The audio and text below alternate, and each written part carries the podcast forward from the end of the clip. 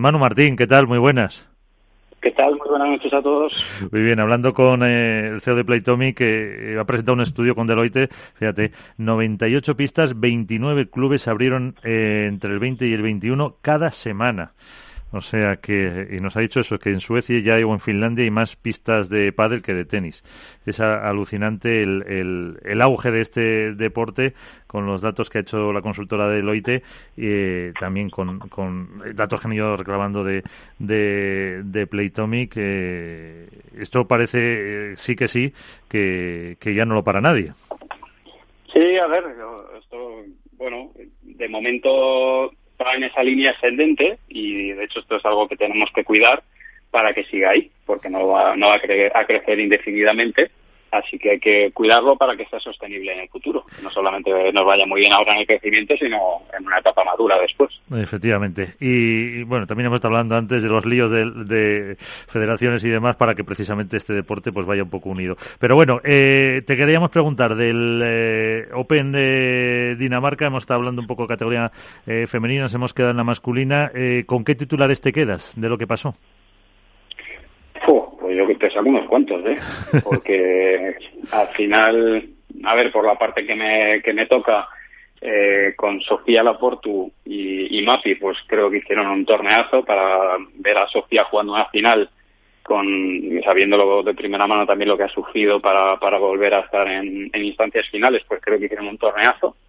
Eh, y, y ver a Mapi jugando ya su hermana, que normalmente es al revés, es Majo la que, la que en otras ocasiones ha jugado y Mapi quien miraba de la grada, pues esta vez al revés, yo creo que es bueno como para como para mencionarlo. Eh, bueno, la caída de los 1 y 2 en, en, ambos en ambos torneos, ¿no? Tenemos eliminados a las parejas nueve masculinas y femeninas y de nuevo pues el relanzarse de, de Osoro y de Iglesias que venían, bueno, se, se hablaba mucho de si se iban a separar, que si venían con una, un inicio de temporada algo más complicado que el año pasado y bueno, pues oye, han dado ahí un poco un golpe sobre la mesa y, poniéndose en valor de la misma manera que, que Max y, Lucho. Así que ha sido, yo creo, eso, el torneo de las sorpresas. Yo describía porque no podía ver todos los partidos, ahora no, no me, pierdo algunos en pista y yo le escribí a Seba y le digo, Seba, ¿qué está pasando? Hay algo raro con la pista porque ha habido unos resultados muy extraños.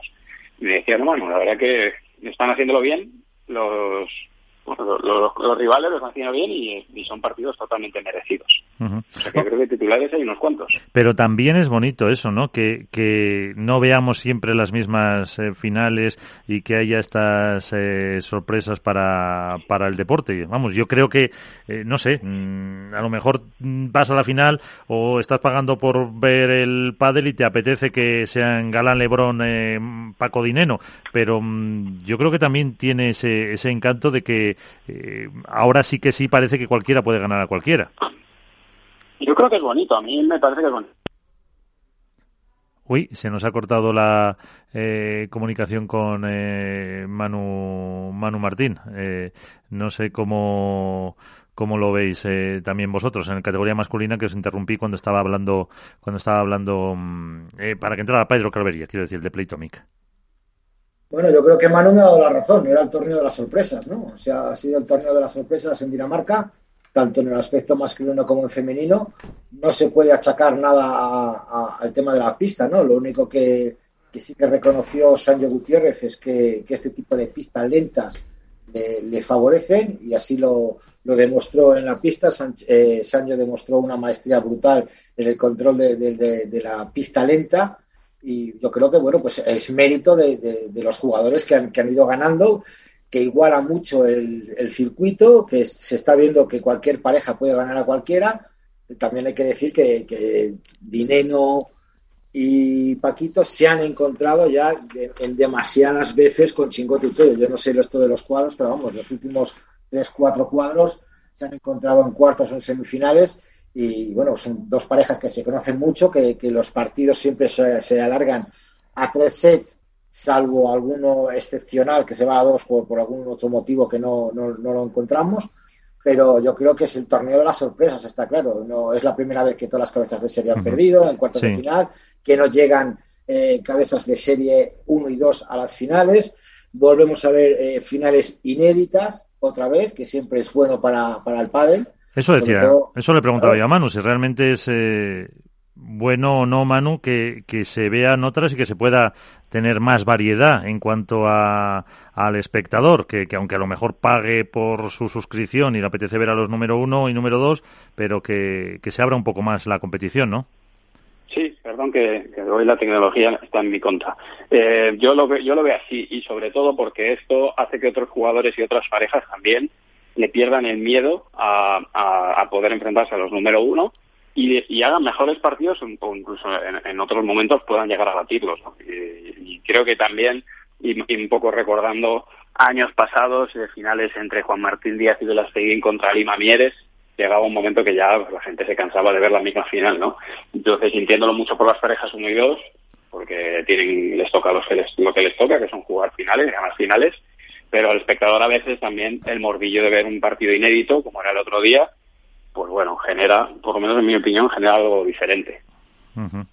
eh, de las chicas, eh, ¿hacemos un control C, control V?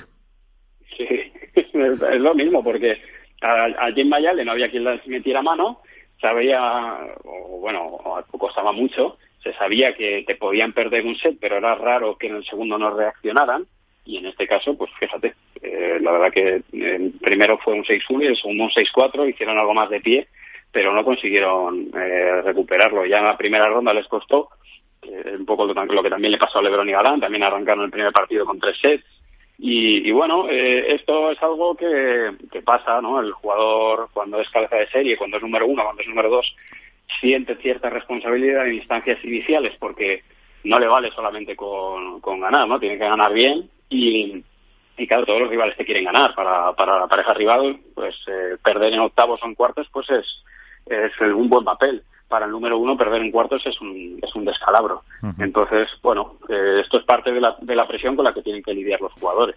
Y aparte de la presión, ahora eh, los chicos están, bueno, muchas chicas están descansando, otras están en, en Menorca, eh, los, el Premier de Italia empieza el maratón. ¿Se va a notar mucho en la preparación o en física y mental?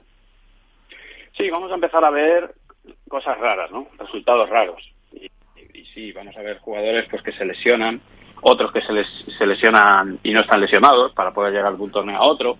Entonces, bueno, vamos a empezar a ver ahora eh, también cuál es la mejor preparación física eh, de los jugadores, no solamente el que es mejor eh, en la pista a nivel a nivel de, de, talento, sino el que está bien preparado, el que está más lejos de, de tener una lesión y es capaz de, de aguantar, porque viene viene mucho trabajo, ¿no? Uh -huh. No solamente en cuanto a partidos, sino que los viajes, compromisos, eh, no solamente es ir allí, ¿no? Es ir allí, siempre, bueno, una pequeña o rueda de prensa, o, o son unas fotos, o es, o es un sponsor local, y al final, pues todo eso va pesando, va pesando, y tanto a nivel individual como lesiones, como a nivel de pareja también, de, de relación y de gestión de, de, de ese equipo interno. Uh -huh. eh, pues eh, veremos eh, a ver cómo van eh, superando eso, porque claro, mantener un pico de forma mmm, tanto tiempo mmm, no se puede, yo creo que tener siempre de aquí a, a diciembre, bueno, con el verano dependiendo también de los torneos que tengan, al final si se van apuntando, o sea que... No, que al final por eso yo creo que tienen que relativizar, pues ahora Lebron, Alan, Ale, Gemma, Ari, Paula, yo creo que todos tienen que relativizar, hay muchos torneos, las chicas menos, pero, pero los chicos tienen muchos torneos, entonces creo que hay que relativizar y entender que no, no somos infalibles, no somos máquinas y uno es número uno, pero pero lógicamente los rivales también juegan, ¿no? Entonces, bueno, yo creo que deben seguir mirando hacia adelante, vamos a tener una nueva batalla en, en Roma, que va a estar preciosa además, outdoor, con, con lo que eso conlleva y, uh -huh. y hay que ganar mejor. Pues ahí lo ¿Quién crees que va a ganar? Porque está aquí Iván ya diciendo que hay que hacer la porra eh, y él se ha apuntado a Paquito Dineno. Pues, pues venga, yo le meto a Lebron Galán, si están libres. Sí, sí, a... Álvaro, no, lo, tú la, no lo ha puesto nadie, ¿no, Álvaro? Yo no, yo, o sea, que fácil nunca voy. Yo les he echado a, yo creo que Vela y Cuello. Vela y sí. Coello. Iván, has puesto a, a Paquito y Dineno. Eh, tenemos a Manu con eh, Ale y, pues mira, yo voy a decir eh, que me gustaron mucho a, a Chingoyo, a Chingoto y a Tello como como opción. Y del eh, y del Challenger de Menorca, ¿te atreves? ¿Cómo, cómo lo ves? Pues ahí en chicas lo van a ganar Carolina Navarro y Elia Matriamino. Eh, me lo has quitado, hombre. Claro. y, y, la masculina la va, la va a ganar Jaime Fermosel y José Solano. Ya está, esa es la predicción. Eso es. Pues eh, veremos, veremos a ver si se cumple.